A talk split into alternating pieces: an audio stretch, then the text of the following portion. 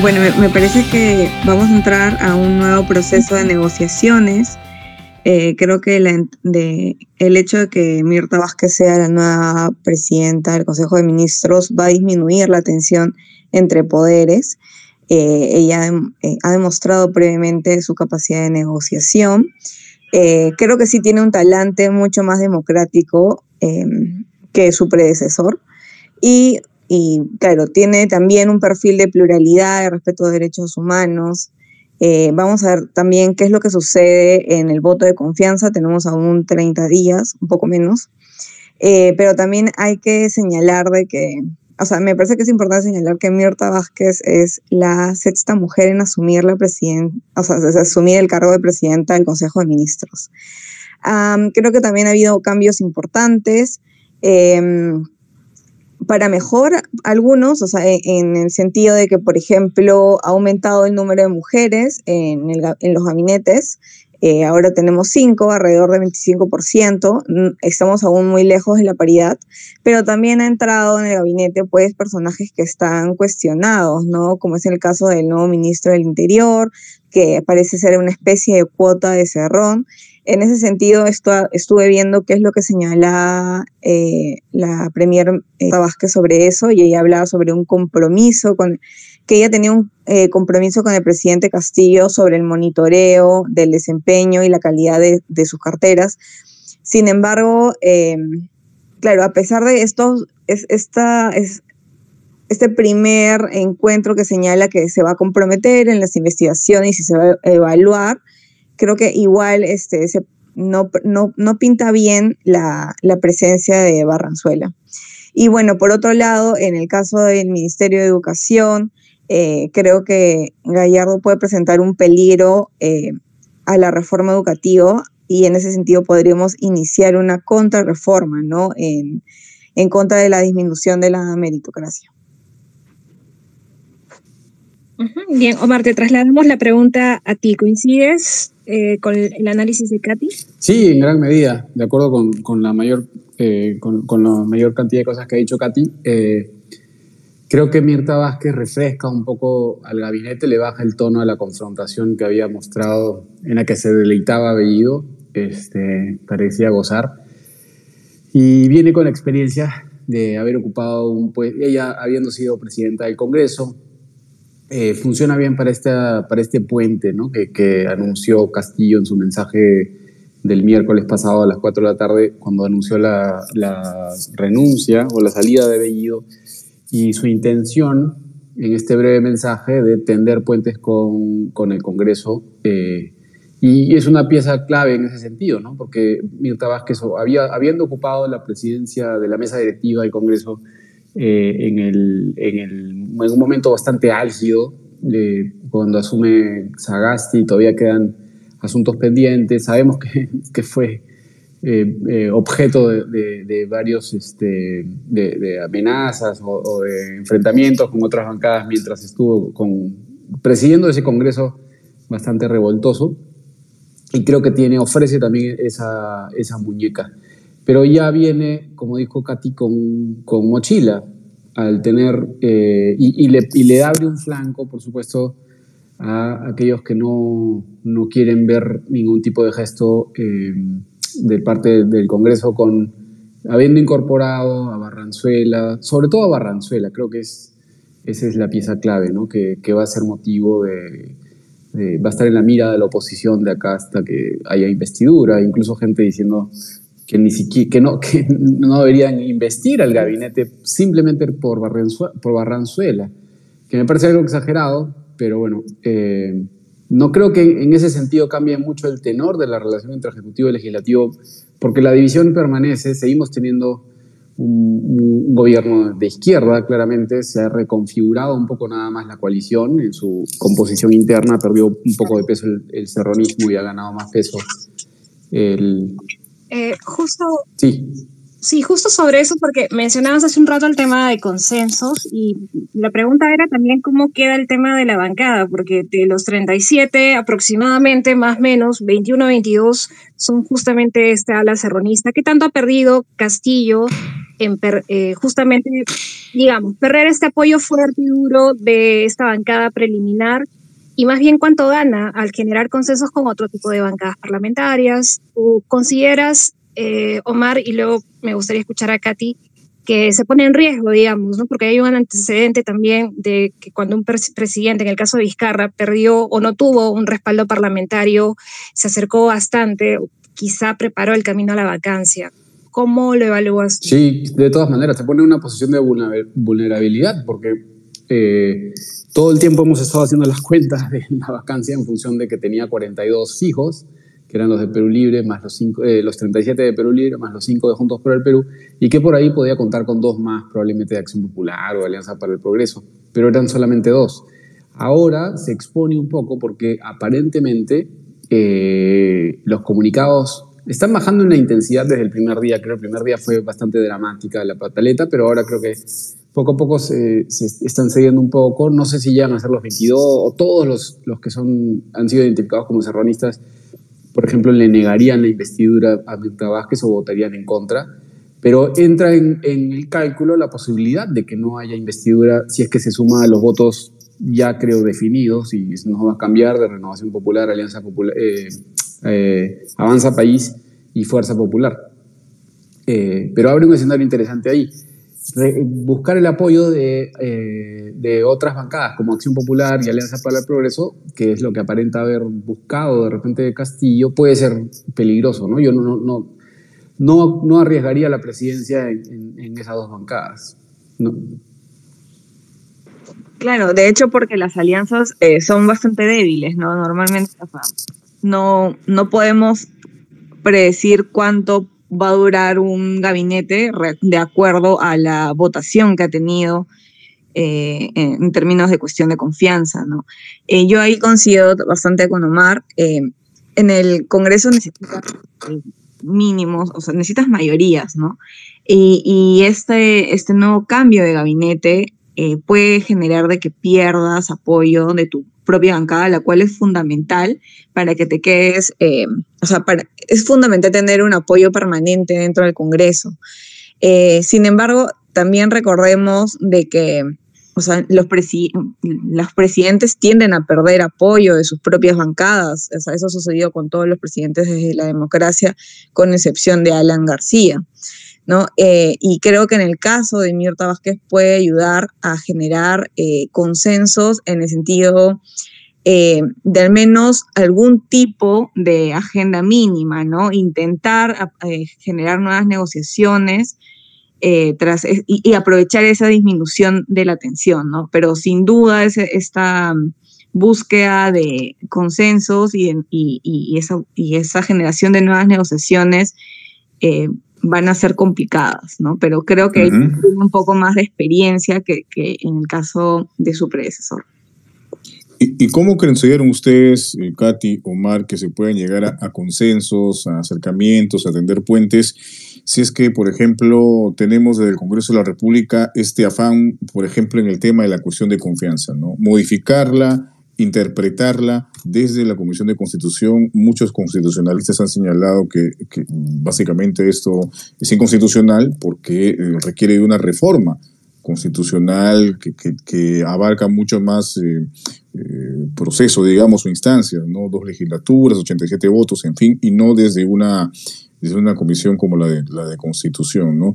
Y a pesar de que ya el Ejecutivo ha observado la norma en una primera instancia, pues se ha insistido en esto y probablemente se, se apruebe finalmente por insistencia en el, Pleno del Congreso, ¿no? Partiendo de ese punto, de este tipo de intenciones desde el Congreso de la República, eh, aunado con eh, lo que ha sucedido en, el último mes o mes y medio desde el Ejecutivo, con la presencia de Bellido, en fin, ¿cómo se puede llegar a un, cierto grado de armonía para empezar a empujar otros temas que están pendientes, la salud, la educación, la seguridad ciudadana, en fin.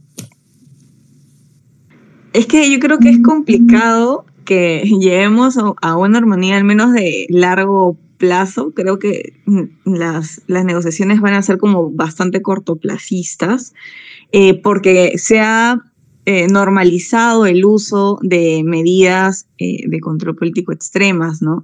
Ahora, yo no, no, te puedo hacer un análisis legal sobre la nueva la nueva interpretación que están haciendo o están generando la nueva interpretación de la cuestión de confianza, pero me parece que que hay, o sea, hay otras medidas de control político, por ejemplo, de parte del Congreso, que también tendrían que ser clarificadas, ¿no? Como es eh, la incapacidad moral permanente, ¿no? No tenemos claridad sobre qué significa eso y parece que no hay una intención por parte del Congreso para dar esa claridad, ¿no? Em, de hecho, me parece en estos momentos muy importante de que por parte de la sociedad civil y, por parte de, algunos políticos que busquen un mínimo de responsabilidad con el país, que hay que tener en cuenta de que estamos en un proceso crítico, somos de pandemia, en crisis económicas, las cuales necesitamos un mínimo de estabilidad, ¿no? Y dejar de, eh, dejar de, de utilizar medidas como la vacancia, como algo natural, porque de hecho llamó mucho la atención eh, cómo es que en las interpelaciones hablaban de que nos, se iban todos y volvía una nueva elección. Y claro, a, eso es lo que... Eso es lo que voy un poco. Yo recuerdo las palabras del señor Quiabra, por ejemplo, que señalaba algo, eh, parafrasea lo que tú señalabas, lo que tú señalaste un rato. Nos vamos todos y se acabó. O sea, como si la democracia, el sistema mismo fuera, eh, digamos, eh, de una manera eh, tan fácil de reciclar, por, decirlo de alguna forma, ¿no? Y me parece que se está apelando más a este menudeo de la política que realmente hacer política en bien de la ciudadanía en general, ¿no? Del propio sistema democrático. Omar, ¿tú qué piensas? De acuerdo, de acuerdo con Katy. El problema es el manoseo, ¿no? La forma, la facilidad con que estamos discutiendo eh, herramientas de control político que son de última instancia, creo. Pensaba en algún momento que este Congreso podía parecerse de repente, o, la relación entre ambos poderes del Estado podía parecerse estructuralmente por la división, por la forma en que estaban compuestas las bancadas, a lo que vivimos con Toledo, con, García, con Humala, que era una especie de, atasco, ¿no? que ninguno podía hacer mucho, simplemente esperar a que termine el siguiente, eh, a, que el presidente termine su, su mandato. Eh, nadie en realidad discutía, ni con Toledo con el 8% de aprobación o, de un solo dígito pensaba, simplemente a veces se les sugería que dé un paso al costado, pero no, no usábamos lo que... Esto de Quiabra es muy familiar a lo de Vizcarra, ¿no? Vizcarra también hizo un mensaje en el que, en que decía nos vamos todos, era su promesa eh, frente al Congreso creo que a partir de, o sea, seguimos de alguna manera, si bien estructuralmente creo que la, la, relación entre el Congreso y el, Ejecutivo se parece mucho a periodos anteriores, creo que en términos de, de agencia, en términos de, de, la voluntad de los actores, estamos más todavía viviendo un largo, una prolongación de alguna manera del quinquenio que, que acabó en el 2021, o bueno, que no terminó de acabar en el sentido de que seguimos en esa dinámica, seguimos un poco en la dinámica de cierres y vacancias y, y no vamos a bajarle el tono, creo, y no veo una voluntad necesariamente de los actores de bajarle el tono o de sacar del juego político eh, estas, estas, estas armas nucleares que, con las que estamos probablemente haciendo malabares, ¿no? Y en algún momento de repente se va a disparar una y, y otra vez vamos a entrar en la misma dinámica de de nuevas elecciones o de vacancias y, de esa inestabilidad tan, tan complicada que vivimos eh, en el quinquenio pasado. Claro, creo que hay consenso. Sí, Katy, perdón. No, disculpa, que parece que ya no vivimos en un presidencialismo. O sea, antes teníamos la certeza de que los periodos iban a durar cinco años y ahora eh, nos estamos volviendo un sistema parlamentarista súper extraño en el cual ya no se sabe cuánto tiempo va a durar este Congreso, no se sabe cuánto tiempo va a durar el presidente. Le leía a, a Milagros Campos que decía que éramos un presidencialismo parlamentarizado, que puede quizás ser una buena definición de, de, lo que estamos pasando en Perú, ¿no? Yo, yo lo que quería preguntar a propósito de lo que mencionó Mari, lo que mencionaste tú, Katy, cuando empezamos, que creo que hay una coincidencia en que uno de los personajes más cuestionados de este nuevo gabinete es el ministro del Interior, Luis Roberto Barranzuela, y hoy se conoce que renuncia el jefe de vida, que es una institución adscrita a la PCM, sin embargo, eh, Fidel Pintado considera pues, que se han hecho agravios. Recordamos lo que dijo el, actual ministro del Interior, que debía estaba recibiendo fondos de la comunidad de la cooperación internacional, perdón, que lo estaban utilizando de mala manera. Y recordamos que antes cuando él estaba asumiendo el cargo, justo hubo reportes periodísticos que señalaban que él fue al, al y estuvo reunido con cocaleros. Este personaje, eh, ¿cómo debilita la figura de consenso, de diálogo? ¿Qué, ¿Qué tanto le puede costar a la primera ministra, que entendemos por lo que también mencionó Katy, que está o ha dicho que está en una evaluación de todos los, los miembros del gabinete, pero ¿Qué tan complicado va a ser manejar esto? ¿Consideran qué tanto podría costarles? No sé si Katy o Omar quieren, quieren ir primero.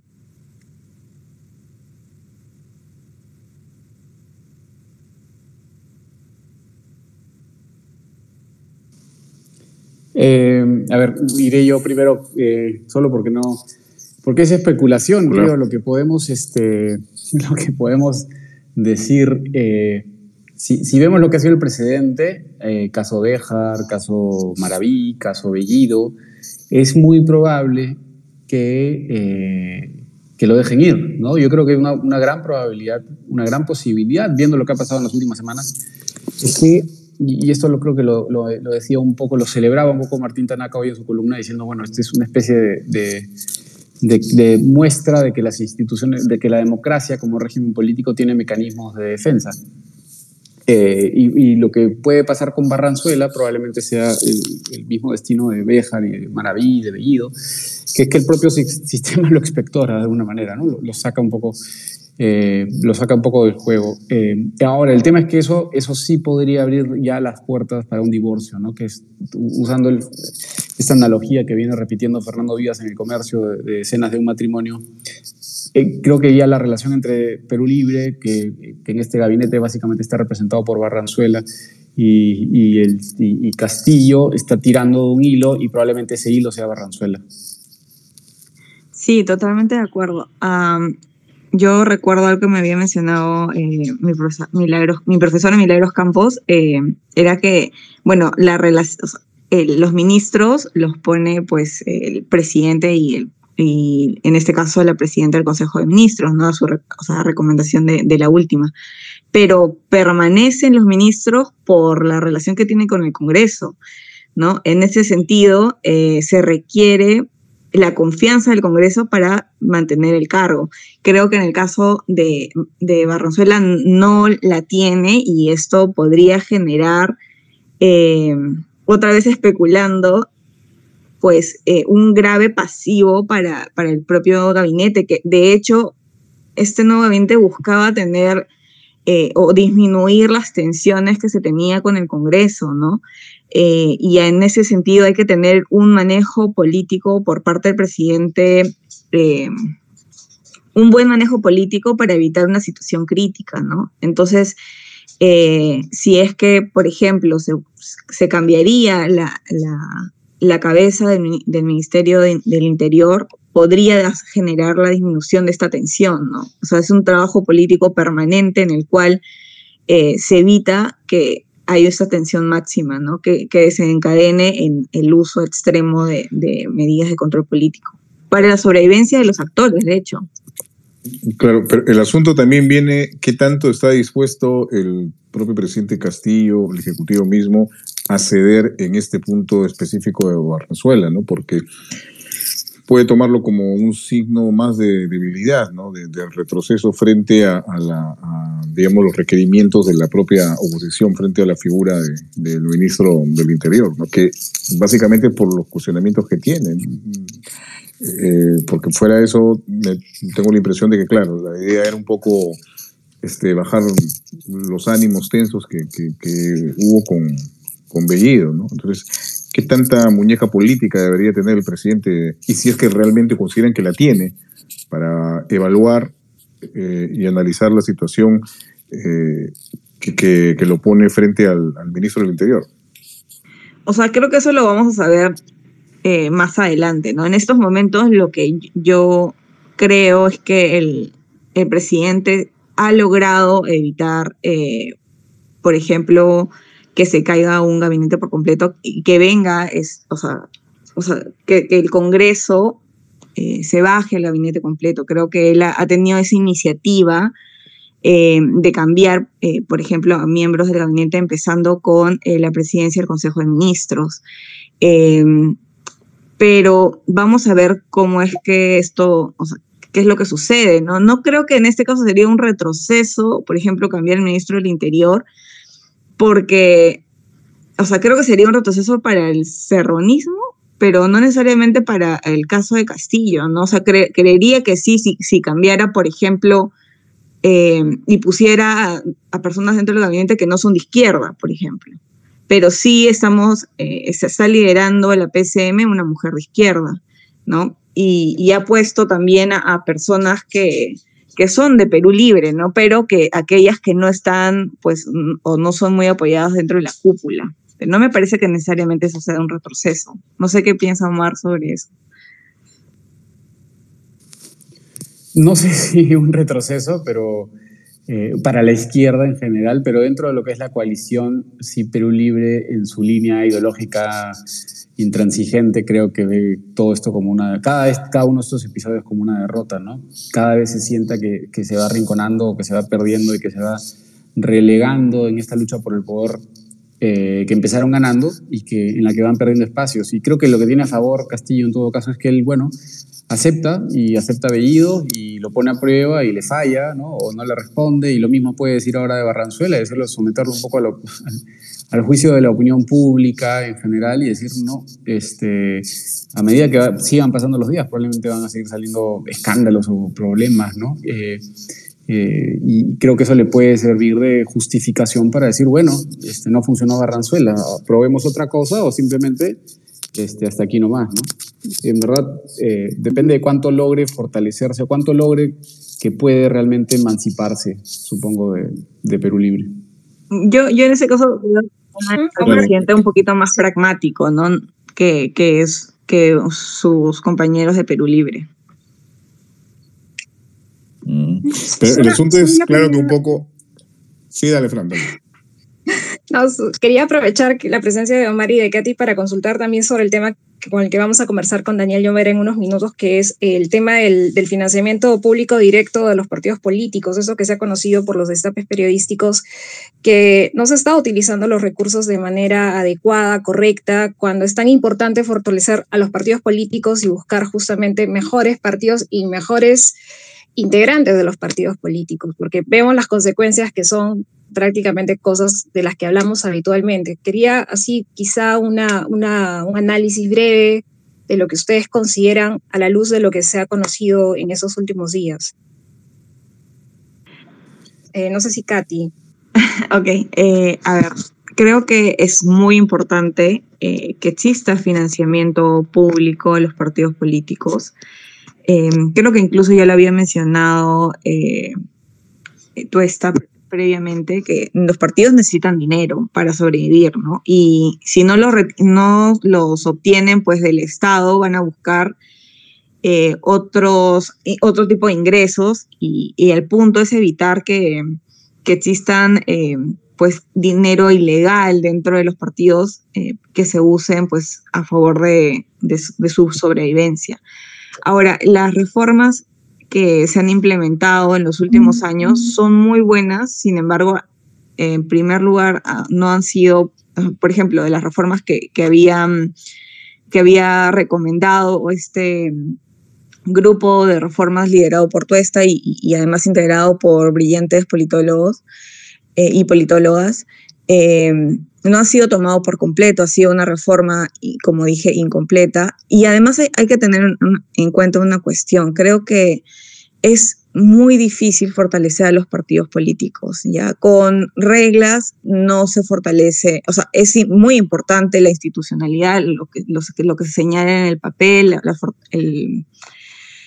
lo que, o sea, ha habido grandes avances eh, respecto a la búsqueda de fortalecer a los partidos políticos, pero no es suficiente con las reglas, ¿no? Es muy importante que los mismos eh, actúen de manera responsable. Ahora, claro, se señala que la OMPE le faltan dientes y, sin duda, ¿no? Se tendría que existir una mejor regulación, pero no, no es, o sea, me parece que también es importante que no solo caiga en, en, esta legalidad de, o sea, de, legalizar todo porque se esperaría que tuvieran algún tipo de, sentido común, ¿no? Y, y hay que tener en cuenta de que el dinero que reciben tendría que irse especialmente para fortalecer a sus militantes y lo que vemos es que no se hace. No, no, no, creo que haya una fórmula mágica para fortalecer a los partidos políticos, es siempre una prueba de, de, victoria y, error.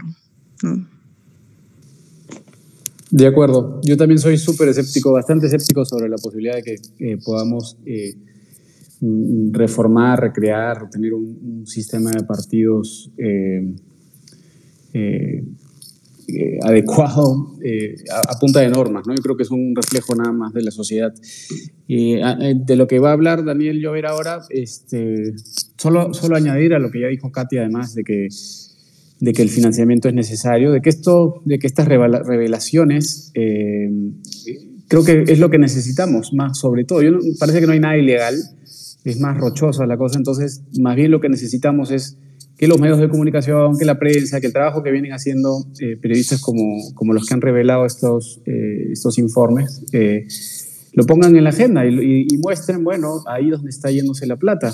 ya se evaluará cuál es el uso correcto, creo que hay, hay cierta discrecionalidad en, en, el uso de esos fondos, pero lo que queda ante la opinión pública es la forma en que se está, en la, la forma que se está usando, ¿no? Y creo que ese es el impacto más eh, más importante o, que va a tener más, eh, más importancia eh, frente a la opinión pública y, creo que eso, eso va a ser el efecto inmediato. Muy bien. Listo. Omar, Katy, muchísimas gracias por haber estado con nosotros esta noche. Ha sido un gusto conversar con ustedes, escucharlos y sobre todo que compartan sus análisis respecto a la coyuntura de nuestro país. Muy, muy amable. gracias. a ustedes. Gracias, a Omar Aguapara y Katy politólogo un abrazo, gracias. Mientras, lo que hemos adelantado este tema, nosotros, maestro Emilio Vera,